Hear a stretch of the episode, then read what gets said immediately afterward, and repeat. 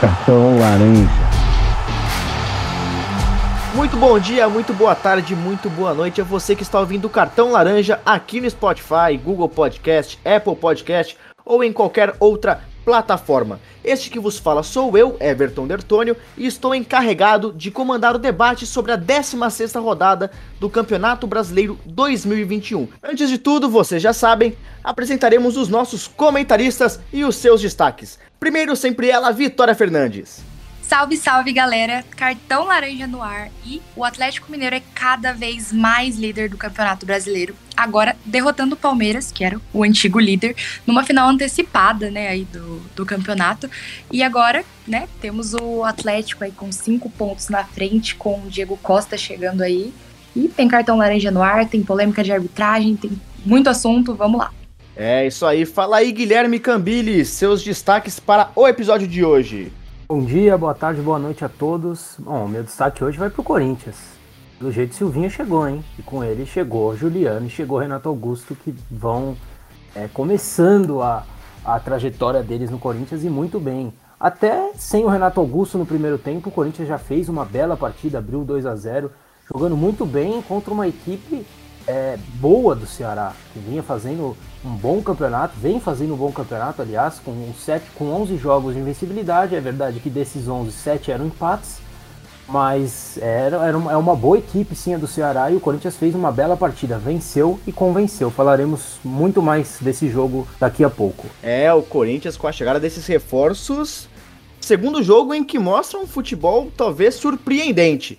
Mas, gente, vamos começar falando do Atlético Mineiro, líder isolado agora, com uma vitória disse 5 pontos na frente do Palmeiras. E foi justamente o Palmeiras quem o Atlético enfrentou e venceu lá no Mineirão. Savarino marcou duas vezes para o time do Galo. E olha, teve polêmica, quem teve polêmica que mudou a história do jogo. Até porque o Patrick de Paula foi expulso aos 35 minutos do primeiro tempo. É, o jogo estava 0 a 0 naquele momento. E isso com certeza ditou o ritmo da partida é, nos minutos seguintes, né? O, o, Galo conseguiu ainda abrir o placar no primeiro tempo. Guilherme e Vitória. Quero começar primeiro pelo Guilherme. Quanto esse lance do Patrick de Paula interferiu para o, o resto do jogo do Palmeiras? Ah, interferiu totalmente no jogo. É verdade que o Galo estava melhor do que o Palmeiras nos primeiros 35 minutos, antes da expulsão do Patrick de Paula. Isso influencia totalmente. Você tem um jogador a menos por mais da metade da partida. E você tem um psicológico também totalmente mudado por uma expulsão, assim, acho que a maioria vai concordar, absurda do Patrick de Paula, pela forma que foi. Acho que tenha tido muitos méritos na vitória. Claro que prejudica qualquer equipe. Ficar com a menos é no futebol é muito prejudicial, principalmente quando a expulsão é ainda no e primeiro perder tempo. um jogador, né, ficar com a menos é sempre é muito ruim para qualquer time. Agora perder o Patrick de Paula seja muito complicado para o time do Palmeiras, porque ele é uma peça fundamental ali naquele meio de campo. Ele é um volante de ligação, né? O papel dele é muito importante para o bom funcionamento do meio de campo do Palmeiras. Agora, Vitória, o Abel Ferreira também foi expulso nesse mesmo lance por motivos de reclamação. E ali no intervalo, o, na saída para o intervalo, o auxiliar João Martins também acabou sendo retirado da partida com o cartão vermelho. Agora, quero saber de você a sua interpretação desse lance. É, assim como o Guilherme, eu também acho que é, foi um erro estrondoso da arbitragem. E também tem a questão de que o VAR não pode interferir em lances como esse. Qual a sua, a sua análise sobre esse ocorrido? É, eu acredito que a expulsão do Patrick de Paula ali no início né, do jogo estava um jogo bem interessante, marcou, né? E tinha tudo para ser um jogo muito bem jogado e acabou que ali desestabilizou a equipe do Palmeiras, que perdeu o Patrick de Paula, perdeu o técnico né? E eu acho que isso é, deveria ser né, uma regra aí que também não é clara, né? Como já é bordão do cartão laranja, que deveria sim é, poder ter né, a, o VAR nessas situações, porque eu acho que faria uma, uma diferença muito grande, até na interpretação do árbitro também, né? Por ter dado o segundo amarelo né, em consequência, o vermelho da expulsão. E foi é, realmente uma coisa ali crucial e eu acredito eu que mudou a história do jogo completamente. É, é tudo muito errado aí nessa história, né? É, como a Vitória disse, mais uma vez, essa história de a regra não ser clara. Aliás, eu, eu assim, particularmente não consigo entender o porquê de o VAR não pode fazer uma, uma checagem mais rápida de um, de um segundo cartão amarelo, sendo que é, ele termina numa expulsão também. Por que, por que, que uma expulsão direta é, você tem o, o, o, o, árbitro de vídeo pode entrar na interferir no lance e uma segunda e um segundo cartão amarelo não? Por quê? A mim não faz tanto sentido, porque a, a punição é a mesma. Quer dizer, se você então é é o jogador, você re, e sabe que tenha, tenha certeza que você não fez a falta para vermelho, você vai rezar para que você tome o vermelho direto para que o juiz vá ao VAR, é, do, que você tome, do que você tome o amarelo, por exemplo. Então eu, eu não consigo entender essa regra. E aí você tem, assim, vários, vários nuances aí no meio, né? Primeiro, porque pelo que disse o Abel na, na coletiva, quem verdadeiramente expulsou o Patrick de Paula foi o Bandeirinha do outro lado, que, que, avisou o juiz da falta. Quer dizer, o Bandeirinha que estava a 40 metros do lance viu o que o juiz não viu, né? E aí você tem, é, para mim, o mais absurdo entre todos, todos estes, essas análises, que o Patrick de Paula foi expulso 1 minuto e 20 segundos depois da falta que ele, que ele fez. Isso é o que mais me chama a atenção, porque é simplesmente os jogadores do Atlético Mineiro fazendo é, uma pressão em cima do árbitro e fazendo com que ele, ele mude de opinião. Aí a gente vai reclamar dos jogadores. Ah, mas os jogadores ficam pressionando a arbitragem. Claro, eles vêm que dá resultado. Se eles veem que dá resultado pressionar a arbitragem, é claro que eles vão pressionar a arbitragem. Poxa, foram 1 minuto e 20 dos jogadores do Atlético reclamando, reclamando, pedindo a expulsão. O juiz foi lá e fez o que os jogadores do Atlético pediu. Então, é, são várias coisas erradas e, e o juiz acabou com, com, acabou com o jogo, praticamente. Ele acabou com uma partida que tinha tudo para ser uma das melhores do campeonato, o primeiro colocado contra o segundo colocado, ele quis se aparecer, se impor no meio, no meio da situação e, e acabou com a qualidade técnica do jogo, que vinha sendo muito bom, inclusive. É, então é, é uma pena que, que, que, seja assim, e hoje foi com o Palmeiras, ontem foi a favor do Palmeiras, aí amanhã é, vai vir alguém do Palmeiras reclamar pensando no próximo jogo, nunca é para pensar ou, atrás, é sempre pensando no próximo. O Palmeiras talvez ser beneficiado, pro, é, né, enfim. E todos os clubes fazem isso. E aí o, um clube, quando é prejudicado, aparece. Quando é beneficiado, se esconde. E assim vai indo a bola de neve do campeonato, como sempre foi, e pelo jeito nunca vai mudar, vai ser sempre assim, porque o, o, campeonato é assim há, muito, há muitos e muitos anos. A respeito dessa, dessa regra do, do VAR não poder interferir em lances de cartão amarelo, mesmo que culminem na, na expulsão do jogador, é, eu sou favorável, viu, Guilherme? Eu sou favorável a essa regra, porque, ao meu ver, Guilherme, essa regra ela dá mais autonomia para a decisão do juiz em campo, né? Mas aí entra outro fator, outra questão que é a não profissionalização da arbitragem no Brasil. Né, o VAR tem inúmeros problemas e, a, em sua maioria, são causados por erros humanos.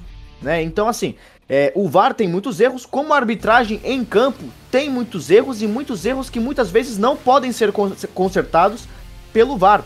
Né? E isso faz parte do futebol. Então, assim, é, o, a arbitragem deveria sim ter uma, uma profissionalização, os árbitros deveriam ser melhores, porque o nosso nível de arbitragem é muito baixo. É muito baixo. A gente, a gente discutia alguns, alguns episódios atrás que a gente vê realmente o nível da nossa arbitragem quando não se tem o VAR. Quando não se tem o VAR. Quantos times são prejudicados quando essa tecnologia não é usada? Né? Então, eu sou, sou favorável a essa regra, mas eu também sou muito favorável à profissionalização obrigatória dos árbitros do Brasil. E o Gaciba continua calado, né? Concordo com tudo que você disse, Everton, e o Gaciba, que é o responsável pela comissão de arbitragem, continua calado depois de tantos problemas que a gente vem tendo de arbitragem nos últimos tempos. Isso também acho, acho muito curioso e irritantemente interessante. Mas olha, quero chamar a atenção para o lado do Atlético Mineiro, que se reforçou e se reforçou muito bem com o Diego Costa. Esse, o atacante está chegando aí ao Galo e quero saber de você, Vitória, se com essa vinda do, do Diego Costa, o elenco do Atlético Mineiro já pode ser considerado o melhor do Brasil. Ele tá ali pau a pau com o Flamengo? Ah, eu acredito que sim. É, ainda mais pelo bom futebol que vem apresentando antes desse grande reforço. É, acredito que o Diego Costa vem aí para somar e talvez aí o Atlético Mineiro aí se consolidando como líder, umas grandes chances de ser campeão brasileiro aí com mais essa estrela no time. O elenco do Galo é recheado de estrelas, né? Hulk, Nacho, Guilherme Arana fez uma partidaça contra o Palmeiras. É realmente um elenco fantástico que o Atlético Mineiro vem montando e com certeza é o principal favorito, não é à toa que é líder do Campeonato Brasileiro, ao título nacional. Um título tão esperado pela torcida mineira aí há tanto tempo, né? Mas agora, ô Guilherme, pra gente finalizar esse assunto do Palmeiras, o Palmeiras ele foi ao Morumbi e conseguiu o empate na, no jogo de ida da Libertadores, né? Válido pelas quartas de final. Como você acha que a postura do Palmeiras será nesse jogo de volta no Allianz Parque? Ah, vai ser, imagino eu, um Palmeiras parecido com o jogo da ida, né? Um Palmeiras esperando mais o São Paulo, é, até sobretudo pelo fato de o Palmeiras entrar classificado, né? O empate em 0 a 0 classifica o Palmeiras por conta do gol fora de casa. Imagina o Palmeiras esperando o São Paulo como é o Palmeiras da maioria dos jogos, né? A maioria dos jogos, principalmente quando enfrenta times, equipes é, com qualidade técnica parecida com a do Palmeiras, o Abel escolhe esperar o adversário e tentar sair no contra-ataque. Tendo resultado favorável, então imagino que isso se, se estenda até um pouco mais. E só sobre o, o Diego Costa no Galo, rapidinho, é, ele é muito bom jogador, tá? O Diego Costa é muito bom, é, é centroavante nível europeu. Mas faz dois anos que ele não tem uma regularidade boa de jogos. É mais ou menos aquilo que nós falávamos sobre o Douglas Costa. E eu também não sei se era tão necessário ao Galo, visto que o Hulk é, é, vem jogando muita bola, muita bola como centroavante. E o Diego Costa é exatamente centroavante. E aí você vai fazer o quê? O Cuca fará o quê? Vai trazer o Hulk para o lado para dar autonomia ao, ao, Diego Costa? Como fica o Hulk nessa história? O Hulk vai gostar disso? O Hulk vai falar: ora, eu sou artilheiro de tudo, dou assistência quase a cada dois jogos, dou uma assistência. E você vai me passar para o lado por conta dele? E aí o Diego Costa ao mesmo tempo vai dizer, poxa, eu, eu, um jogador desse tamanho vai me deixar no banco? Então eu acho que talvez pode ter. No, e prefiro esperar para ver como vai ser essa reação, tanto da parte do Cuca como desses, dos jogadores tendo que talvez fazer uma outra, uma outra função, talvez ou, ou o Diego Costa no banco, ou, ou o Hulk ter que ser passado para a ponta. Então, não sei, prefiro esperar ver como vai ser caso os dois joguem juntos, né? Então, acho um grande jogador, mas pre prefiro esperar para ver como vai ser antes de, de, analisar assim como, como algo extraordinário. E só mais uma coisinha sobre o Palmeiras, é, eu não entendi muito bem a, a, a, estratégia do Abel em colocar o Danilo Barbosa.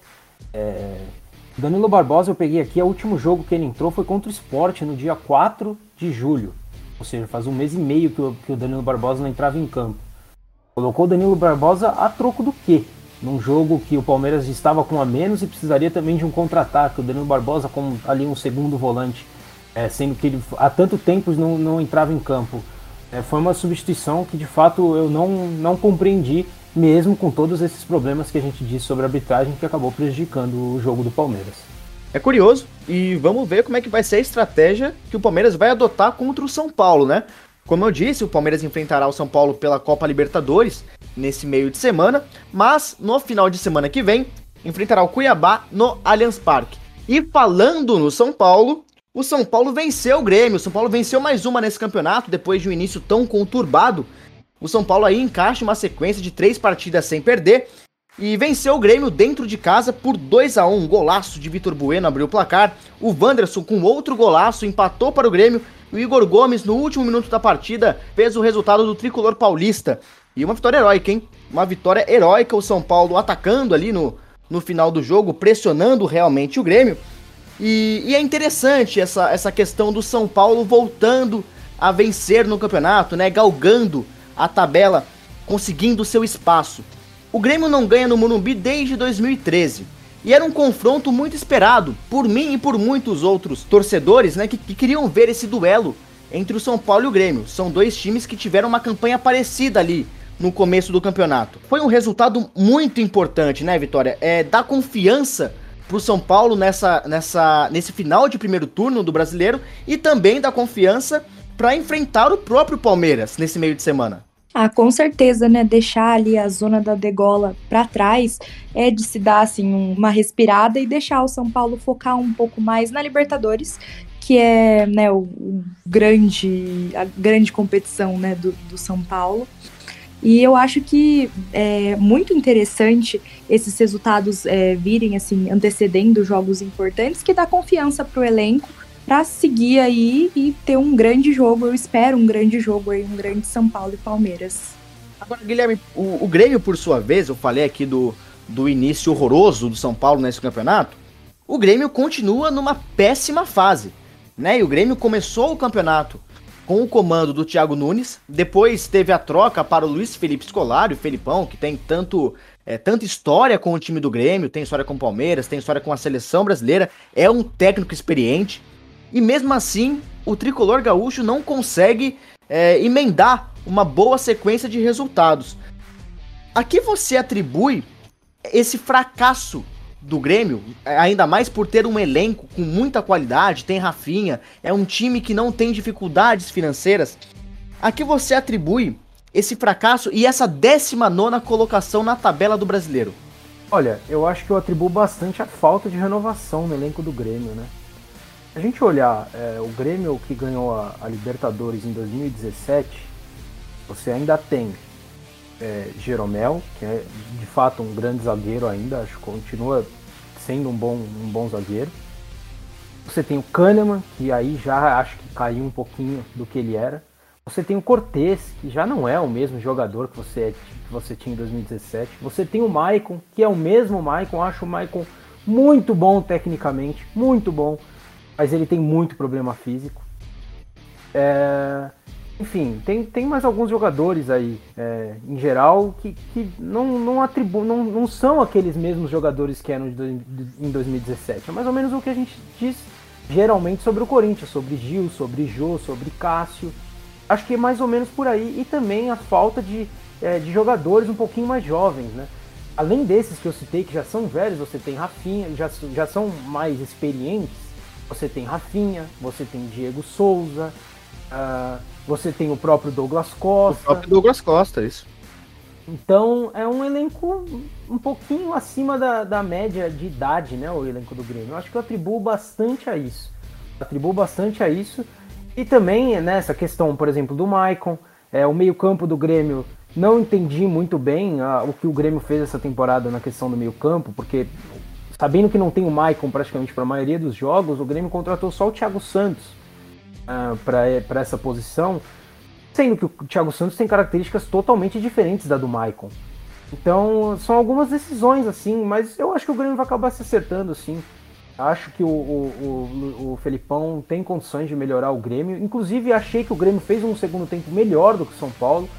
É, acabou não saindo com o resultado nem com o empate. Mas o Grêmio, eu acho que vai, vai acabar se acertando sim. Ainda está na Copa do Brasil também. É, vai enfrentar o Flamengo, é verdade também. Aí é complicado, né? Mas acho que o Grêmio vai acabar se acertando e não vai, não vai cair. Imagino eu que não caia. Acho que ali para metade do, do, segundo turno, acho que deve estar tá, deve tá um pouquinho mais longe dessa zona perigosa do campeonato. Grêmio que agora conta com o Miguel Borja no ataque, o reforço que chegou essa semana ao time do Tricolor Gaúcho e o Grêmio que enfrentará o Cuiabá nessa, nesse meio de semana, numa partida válida pelo Campeonato Brasileiro. Né? É importante a gente ressaltar que o Grêmio tem dois jogos a menos do que os outros times do campeonato, né? E, e desses 14 jogos, venceu apenas dois. Agora, Vitória, quero chamar a atenção não necessariamente para o jogo do São Paulo contra o Grêmio, até porque nesse jogo o Benítez estava cumprindo uma suspensão né? Foi. A gente até citou na, no episódio passado uma expulsão besta, né? Contra o Atlético Paranaense. Mas o Benítez foi uma figurinha que estava no banco de reservas na partida contra o Palmeiras ali na Copa Libertadores. E era uma peça que poderia ter sido usada, né, Vitória? Era uma peça que poderia, é, talvez, ter, ter dado mais criatividade ao meio-campo do São Paulo ali contra o Palmeiras. Você acha que agora, com o São Paulo precisando do resultado para se classificar na Libertadores, o Benítez será melhor utilizado? Ah, eu espero que seja bem utilizado. Gosto bastante do futebol do Benítez. Acho que ele pode chegar para somar bem né, no time que for a campo. E eu acho que vai sim ser muito bem utilizado. É, o Palmeiras e São Paulo vem se desenhando, se resumindo bastante a questão tática do jogo. Então eu compreendi sim a falta, a não colocação do Crespo é, do Benítez, né? Entendia o fato de ele ter ficado no banco. O Benítez na parte defensiva compromete muito, é, sobretudo pela mobilidade que tem o, campo, o, o meio campo do Palmeiras. Então o Benítez não, não conseguiria fazer a marcação que o São Paulo faz, muito individual, principalmente na, na parte do meio campo. É, então eu compreendi sim a falta que o Benítez, ó, a não, não escalação do Benítez no primeiro jogo. Agora, no segundo jogo, imagino que ele deva ser utilizado, principalmente se o São Paulo estiver é, né, ao longo do jogo ele, o São Paulo não, não consiga abrir o placar, acho que aí sim o Benítez é possível que entre é, no, na partida para tentar fazer o que ele faz de melhor, que é dar assistência, chutar a gol, etc e tal, que é o que provavelmente o São Paulo vai precisar caso não, não consiga abrir o placar no primeiro tempo, por exemplo. Eu sinceramente vejo o Benítez como um jogador fundamental pro, pro meio de criação do São Paulo, né? Ele e o Rigoni fazem fazem uma dupla, ao meu ver, espetacular. Né, uma dupla que mostra resultados dentro de campo, né? A maioria dos gols do São Paulo tem a participação de ambos os jogadores. Agora, o São Paulo, falamos aqui dessa partida pela Libertadores, mas no final de semana enfrentará o Esporte lá na Ilha do Retiro. Esporte que agora é casa do Hernanes, ídolo do tricolor paulista, fez tanto tanta história com a camisa do São Paulo. E já que estamos falando de Ilha do Retiro, falando de Nordeste, por que não irmos até Fortaleza, onde ocorreu o jogaço entre Fortaleza e Santos, marcado muito por polêmica também, hein? Ó, um a um, Lucas Crispim marcando pro Fortaleza, a lei do ex fazendo-se presente novamente no nosso campeonato e Carlos Sanches diminuindo para o time Santista. Vale lembrar que o Lucas Crispim ainda perdeu um pênalti nos acréscimos da segunda etapa que poderia ter dado a segunda colocação ao Leão do PC. Agora, eu acho que o que mais marcou de fato essa partida não foi nem a questão do futebol, que é muito característica do Fortaleza, né? Exibir aquele bom futebol e teve sim um bom futebol é, por parte do time do Fortaleza. Mas é uma pena que a gente tenha que falar de arbitragem, né? É uma pena que, que a arbitragem roube essa, essa, essa característica tão bela né, do futebol. Mas a gente tem que falar, estamos aqui para comentar, né? E eu destaquei aqui três lances que eu julguei é, polêmicos, né? Que acho que daria sim uma discussão boa. E quero começar pelo gol do David, que foi anulado é, por um toque na mão do atacante. Foi um toque que ele mesmo talvez não pudesse evitar, né? Talvez ele mesmo não pudesse evitar. Mas está na regra que qualquer toque na mão do atacante sendo ele mesmo o autor do gol, é infração. Então talvez caiba, caiba a nós discutirmos novamente a regra. Você concorda comigo, Vitória? Com certeza. É, a regra, né, sendo cumprida, mas se fosse né, uma, um lance interpretativo, é igual aquele bola na mão, mão na bola, quanto os zagueiros é, se você tá ali defendendo, né, você vai arrancar o seu braço, né, às vezes o braço tá ali, só há um contato, né, que talvez não influencie tanto na jogada. Mas eu acho que é decisão correta do árbitro, né, mas a, o erro está na regra, novamente. É, eu também concordo contigo, né, é uma, é, novamente, um, um erro, ao meu ver, na regra, porque fica algo muito muito interpretativo no quesito de que você não tem a mesma a mesma a mesma regra para todos os lances com a mão, né? Então assim, se fosse outro jogador que fizesse o gol do Fortaleza, o gol poderia ser validado. Quando é na defesa, a, a regra é outra. Então é uma é uma dualidade de, de, de regras, né, sobre o mesmo tema que às vezes confunde tanto comentarista, tanto árbitro, tanto torcedor, né? Então, é, é, bem, é bem complicado esse lance das regras de arbitragem. Agora, Guilherme, tem outro lance que foi o gol do Iago Pikachu, também anulado, onde a bola, segundo o juiz, né, segundo a arbitragem, desvia no Henriques, jogador do Fortaleza, e deixa assim o Iago Pikachu em posição ilegal para efetuar o gol do Leão do PC. Vale lembrar que o Iago Pikachu, no, na origem do lance, no, no chute que foi dado em direção ao gol, ele estava em posição legal. Com esse possível desvio, ele ficou em posição irregular. Quero que você comente não, não somente sobre esse lance, mas também desse uma passada pelo lance do David, dessa dualidade da regra da arbitragem. Quem diria que quando eu disse que a regra não era clara alguns bons episódios atrás, a gente ia começar a usar em todos os, os episódios e com razão, né? É, mas virou, um disso. virou um... um clichê. Sejamos repetitivos, a regra não é clara. É a, o lance do gol do, do, do David, a, é, a, o juiz acertou de, por, por causa da regra. Ele tem que aplicar a regra que é imposta a ele. Dito isto, eu não concordo com a regra. Para mim é você punir o melhor momento do futebol, que é o gol. Você pune o gol. É, a bola pega totalmente. É, foi natural a, a bola pegar no, na, no braço do David. Né? Sobre o segundo gol, acho que foi bem anulado porque me parece que tocou no, no jogador do Fortaleza antes da bola chegar no Pikachu. Mas, mais um lance que eu também não tenho certeza, eu não tive a certeza. Talvez, se a gente pudesse ver uh, o que as imagens que o VAR possui, ao mesmo tempo que o VAR é, analisa os lances, como é na Premier League, campeonato inglês, como eu sempre digo aqui, a gente não estaria nem discutindo esse lance. Mas como aqui no Brasil nada é claro, esse lance também tem que ser discutido, mas para mim, pelo que eu percebi, eu acho que foi bem anulado também. Ô Vitória, você também tem a mesma opinião do Guilherme ou você compartilha da minha opinião, que é a de que o gol foi anulado incorretamente? É, na minha opinião, o... não houve desvio do jogador do Fortaleza, portanto, o Iago Pikachu estava sim em condições para marcar para o time do Nordeste. Qual, qual opinião você corrobora? Eu concordo com o Guilherme para mim houve é, sim o toque, resultando na, na anulação do gol corretamente. Mas é, gostaria de ressaltar também que eu acho que o Fortaleza foi, né, visivelmente prejudicado pela arbitragem também. É, o Santos foi o único paulista que conseguiu tirar pontos do Fortaleza, né? Todos os paulistas que jogaram contra o Fortaleza perderam. Então, é, eu acho que foi é, um jogo que a arbitragem acabou, né, aí infelizmente, né, mudando um pouquinho o resultado. É, e para fechar esse, esse assunto de polêmica de arbitragem no jogo do, do Fortaleza e Santos, tem o talvez o lance mais polêmico da partida, né? Que foi aquele pênalti ali nos minutos finais do, do jogo. Foi um pênalti que, onde a bola, após um desvio do Felipe Jonathan dentro da área do Santos, a bola acabou batendo na, na mão, no braço do Raniel e foi marcado o pênalti após a consulta ao VAR, né? Quero saber a opinião de vocês quanto a esse lance. Na minha interpretação, foi marcado o pênalti corretamente, porque eu interpreto ali ah, o braço do Raniel um pouco esticado e se não fosse por esse toque, a bola sobraria para o jogador do Fortaleza em plenas condições de chute, né? Em plenas condições de arremate. Então queria saber de vocês, de vocês. Primeiro, Vitória.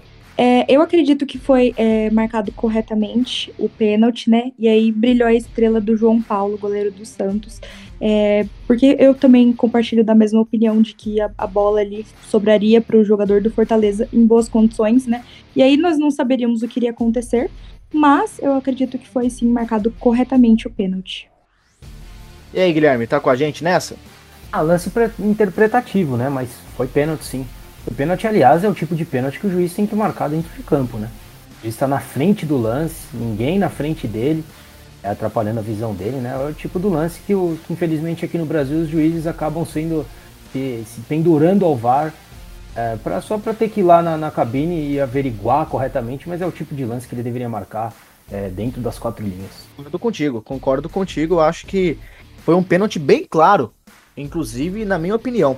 Agora, tudo dentro dos conformes foi um bom resultado para o Santos no final das contas, né? Ainda mais se a gente for levar em consideração é, o ritmo da partida, o ritmo imposto pelo Fortaleza. Queria que você comentasse um pouco sobre isso, Guilherme. Sim, com certeza. Um grande resultado do Santos, que aliás também conseguiu um grande resultado no meio de semana, né? Pela Copa Sul-Americana, com um a menos. O Santos continuou jogando da forma que o Diniz gosta e por isso conseguiu o resultado né, saindo desde lá de trás, tocando a bola com um a menos e conseguiu o resultado muito na, nas contas do Fernando Diniz, o resultado do meio de semana. E sobre o jogo contra o Fortaleza, com certeza. O Fortaleza é uma grande equipe e eu ressalto a forma que o Fortaleza no segundo tempo atacou o Santos, é, criando várias oportunidades, várias chances, que acabou não se resultando em gol, porque acontece. Não é todo dia que você vai conseguir fazer o, o gol, mas o que vale é a tentativa. E o Fortaleza se demonstrou é, nem um pouco satisfeito com o empate. E isso me chamou muita atenção, que a gente repete aqui, que o Voivoda vem fazendo um grande trabalho e demonstra que ele quer sim continuar indo para cima e quer resultados bons no campeonato. Porque quando você empata com o Santos e continua indo para cima, né, parecia que o Fortaleza era o time grande. É, maior que o Santos no caso, mas foi muito mais mérito do Fortaleza, né? Essa, essa questão de, de é, ir para frente, né? Criar oportunidades do que demérito do Santos. Então, assim, é, só elogios ao Fortaleza, de fato, um, um grande trabalho do Voivoda. Eu ia chamar atenção mesmo para esse resultado do Santos. Na, na, no meio de semana, contra o Libertar, na Vila Belmiro, o Santos venceu por 2 a 1 na partida válida pelas quartas de final da Copa Sul-Americana e foi realmente um resultado ótimo para o Santos, né? Agora, foi um jogo complicadíssimo, né? Mesmo com o resultado, o Santos teve uma parada duríssima nessa nesse jogo, né? Vitória, o Santos vai para o Paraguai já com a classificação na mão. Mas você acha que pode ter uma pedrinha no calçado santista? Sempre pode, né? É, ainda mais por ser fora de casa, é, e o Santos também não pode entrar achando que o jogo já está ganho, que eu acho que pode ser um erro que a equipe possa vir a cometer, né? E jogar, tentar, né? Jogar de igual para igual lá na casa do adversário e sair com a classificação. Tá tudo bem encaminhado, mas não, não dá para confiar, né? Pois é, ainda mais por conta do gol fora de casa, né? Aquele critério que ainda é utilizado pela Comebol. O Santos, na próxima partida do Campeonato Brasileiro, enfrenta o Internacional na Vila Belmiro. Nós vamos falar de outro alvinegro agora, um alvinegro que venceu, o alvinegro da capital paulista, o Corinthians venceu o Ceará por 3 a 1 na Neoquímica Arena. Olha, acho que nunca falei isso, mas o Corinthians de Silvinho jogou bem. Jogou bem e foi a primeira vez que o Corinthians de Silvinho marcou mais de dois gols na partida. Uma partida que marcou aí a reestreia do Renato Augusto, né? E Renato Augusto que inclusive marcou o gol né? Fez aí o, o terceiro gol da equipe corintiana. Adson fez os dois primeiros. E o Ceará ainda diminuiu com o Rick num belíssimo gol, assim como foi um belo gol de Renato Augusto também. Guilherme, o Renato Augusto chegou há pouco tempo, o Juliano chegou há pouco tempo, e eu sempre venho aqui perguntando a vocês é, se já dá para perceber uma melhora, se dá para ter mais, se já dá para ver mais qualidade nesse meio de campo. Na partida contra o Ceará, foi a primeira vez que vimos Renato Augusto e Juliano jogando juntos, ainda que por pouco tempo. Mas nesse pequeno espaço de tempo já teve um resultado que foi o gol do Renato Augusto com a assistência do Juliano. Você acha que, ainda mais com a, a possível vinda de um atacante, né? Provavelmente o Roger Guedes é o nome mais falado aí na mídia por bastante tempo. É, você acha que o elenco do Corinthians ele vai para outro patamar? Os objetivos passam a ser outros no campeonato? Sim, sim.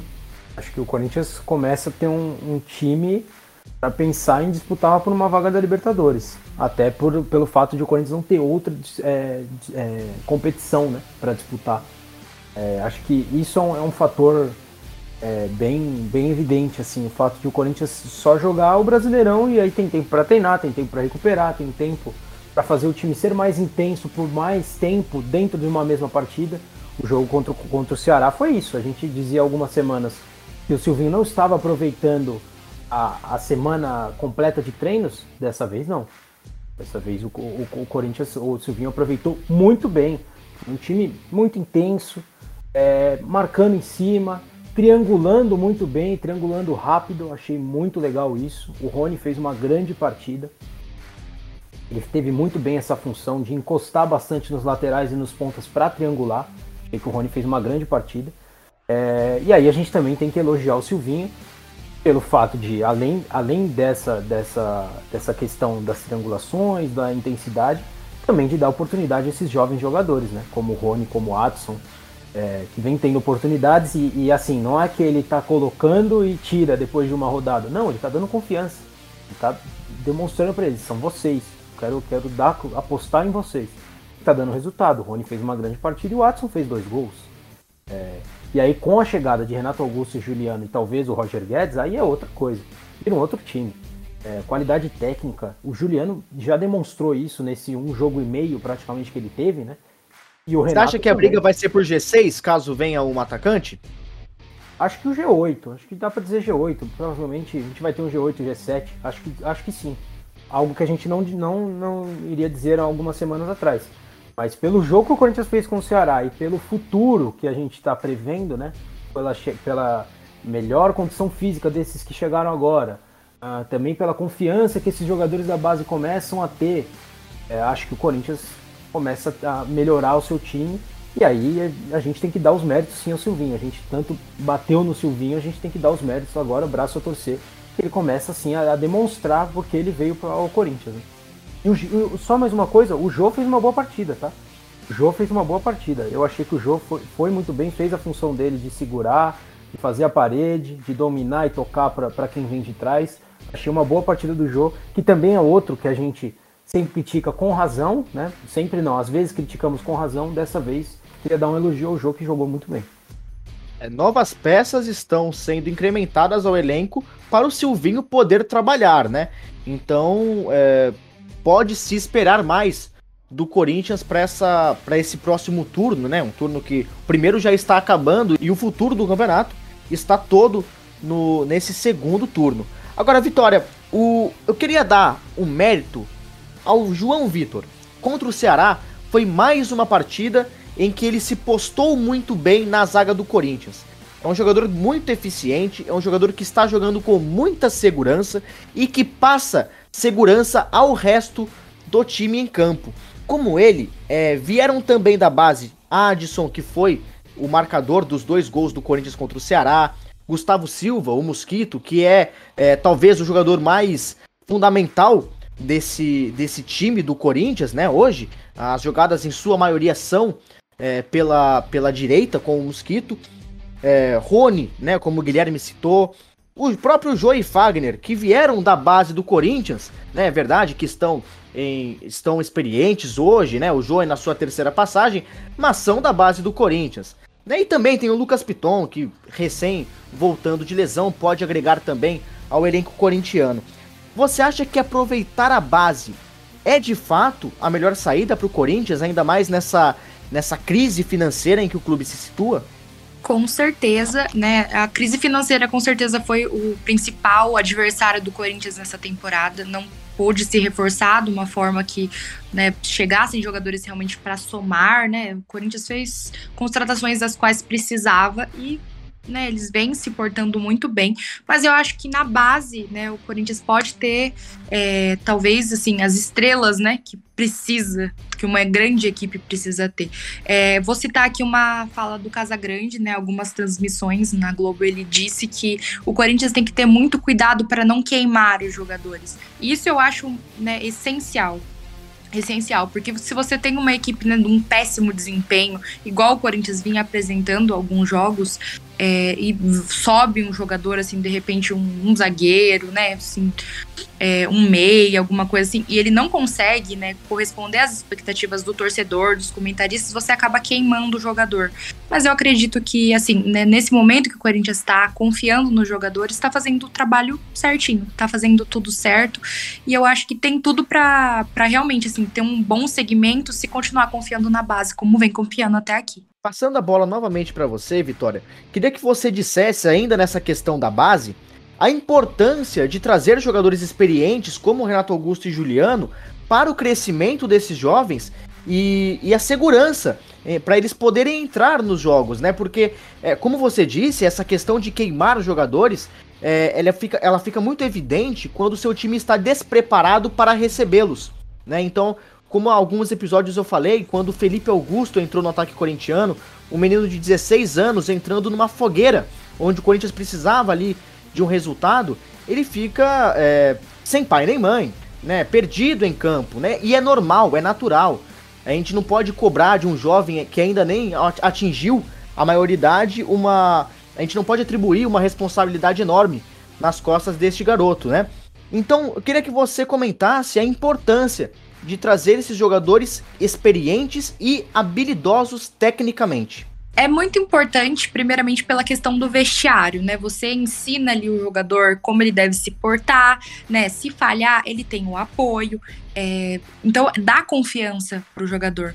O, no jogo, né, do, de Corinthians e Ceará, eu achei muito interessante é, na hora da entrega do craque do jogo da Rede Globo, o Renato Augusto entregando o troféu para o Adson. Eu acho que significou muito, né, tanto para o torcedor quanto para o garoto Adson ali, é, ver, é, né, tipo, o Renato Augusto é o passado do Corinthians, né, ali faz mais ou menos cinco anos, né, que ele brilhou na equipe. E hoje, né, ele, pro menino que brilhou na, na partida, né, ele passando essa bola para ele. Eu achei muito interessante e eu acho muito interessante você ter jogadores né, mais velhos, mais experientes, para passar a experiência para esses mais novos que vem chegando agora. A experiência é muito importante no meio do esporte, né? Mas não é porque um jogador é experiente ou tem história com a camisa de certo clube que ele não pode ter uma fase ruim, né? Na minha opinião, o Cássio vive sim uma fase ruim. E aí eu quero levantar essa bola pegando fogo para vocês debaterem. E a pergunta vai ser direcionada ao Guilherme. É, Guilherme, o, o Cássio, na minha, na minha visão, ele vem falhado em alguns gols em que o Corinthians tem tomado principalmente de fora da área. Destaco aí os gols contra o Flamengo, do Everton Ribeiro, o gol do Rafael Veiga no clássico, né, pelo Campeonato Brasileiro, e também esse gol do Rick na última partida. Na minha visão, são bolas que, tudo bem, teve, é, tiveram a sua velocidade, a sua força, né, a sua colocação, mas se você perceber nesses lances, o Cássio não sai do chão, você acha que ele perdeu essa explosão? Ele é um goleiro de 34 anos. O Cássio é um ótimo goleiro. Mas você acha que ele está numa fase ruim? Ah, eu acho que não é o mesmo Cássio de 2012, de 2013. Mas ainda é um bom goleiro. É, é, essas bolas aí, assim, para mim são bolas defensáveis, mas não classifico nenhuma delas como falhas, assim. É, acho que goleiros que são diferentes pegam. Mas é, o Cássio não tá num momento tão bom igual ele já teve, mas acho que ele também consegue recuperar mesmo que esteja mais velho. Mas a questão é que o Cássio, por muitas vezes, ele foi colocado como esse goleiro. Poxa, o Cássio foi cotado para ser goleiro titular da seleção assim? em 2018. Né? Então ele é, ele é sim um goleiro diferenciado no futebol brasileiro, um goleiro cotado para isso. Acho que ele era. E era esse diferente. Hoje em dia ele talvez não seja tão mais, mas acho que tem um demérito dele questão de fase, questão de idade, às vezes. Ah, não, não que eu acho que 34 anos seja tão velho para goleiro, até acho que não. Mas essa questão de fase, eu acho que o caso pode, pode voltar a segurar muito bem. Ele já fez muitas defesas que salvou o Corinthians até. Até nesse jogo contra o Ceará, ele fez uma grande defesa, né? Com certeza. É, então, são alguns lances que a gente pode destacar por um lado negativo, mas outros também positivos, né? Então, Acho que é mais ou menos por aí mesmo. Quando o time tá numa fase, os lances negativos eles acabam se destacando, né? Agora, Vitória, eu vou jogar a bola para você, porque quero, quero perguntar se a saída do Walter pode ter influenciado uma, uma, uma possível má fase do Cássio, né? O, o Cássio ele era acostumado a ter sempre aquele, aquele ganchinho para jogar melhor, porque senão o Walter tomava o seu lugar no time como já aconteceu em alguns anos, né? Em alguns campeonatos brasileiros teve essa troca de posição, o Cássio ficou no banco certo período e depois retomou a titularidade. Com essa saída do Walter, com essa essa essa falta agora de substituto do Cássio, né? Um substituto eminente do Cássio. Você acha que ele talvez tenha entrado numa zona de conforto? Talvez haja sim um comodismo por parte dele, mas concordo com o Guilherme quando ele diz que né, não são falhas, são bolas defensáveis, mas está tudo bem, né? Haver um erro ou outro. É, porque, então, o que não pode acontecer, né, chegar a nível de acontecer, é o, o Cássio ser o goleiro titular do Corinthians pela história que ele tem no clube. Eu acho que é necessário assim haver uma conversa, um, talvez um ponto final assim na bonita história que ele tem no clube, né, se chegar a esse ponto. Mas eu acredito que tá longe de chegar a esse dia, né, que ele com certeza ele é titular absoluto, ídolo, torcedor se identifica, gosta muito. É, eu, particularmente, gosto muito do futebol do Cássio, acho ele um bom goleiro. É, realmente, ele não é mais o que ele era no passado, né? 2012, 2013 foi o auge da carreira dele. Mas eu acho que ele continua, assim, sendo um bom goleiro e tem vida longa no Corinthians, né? Se der tudo certo aí. Olha, quero dizer que eu concordo com vocês, tá? É, concordo que o Cássio é, tem muita história no Corinthians. O Cássio é o maior goleiro da história do Corinthians, na minha opinião. O Cássio não mereceria perder a titularidade por conta desses lances, é, muito menos está numa fase horrível. Mas apenas queria chamar a atenção, como apresentador, né? Essa profissão me, me pede para que levante esses assuntos e queria colocar em pauta essas observações que tive nos gols sofridos pelo gigante Cássio. E é com essa desculpinha que eu dei para me safar dessa discussão que eu encerro o debate sobre a 16ª rodada do Campeonato Brasileiro de 2021. Quero agradecer a todos que ficaram conosco até então. Quero pedir novamente que nos sigam nas redes sociais, temos Twitter, Facebook, Instagram, daqui a pouco teremos YouTube e o apoio de vocês é sempre muito importante para nós continuarmos fazendo o nosso trabalho bem feito e com alegria. Bom, depois de ter dito tudo isso, só me resta dizer falou!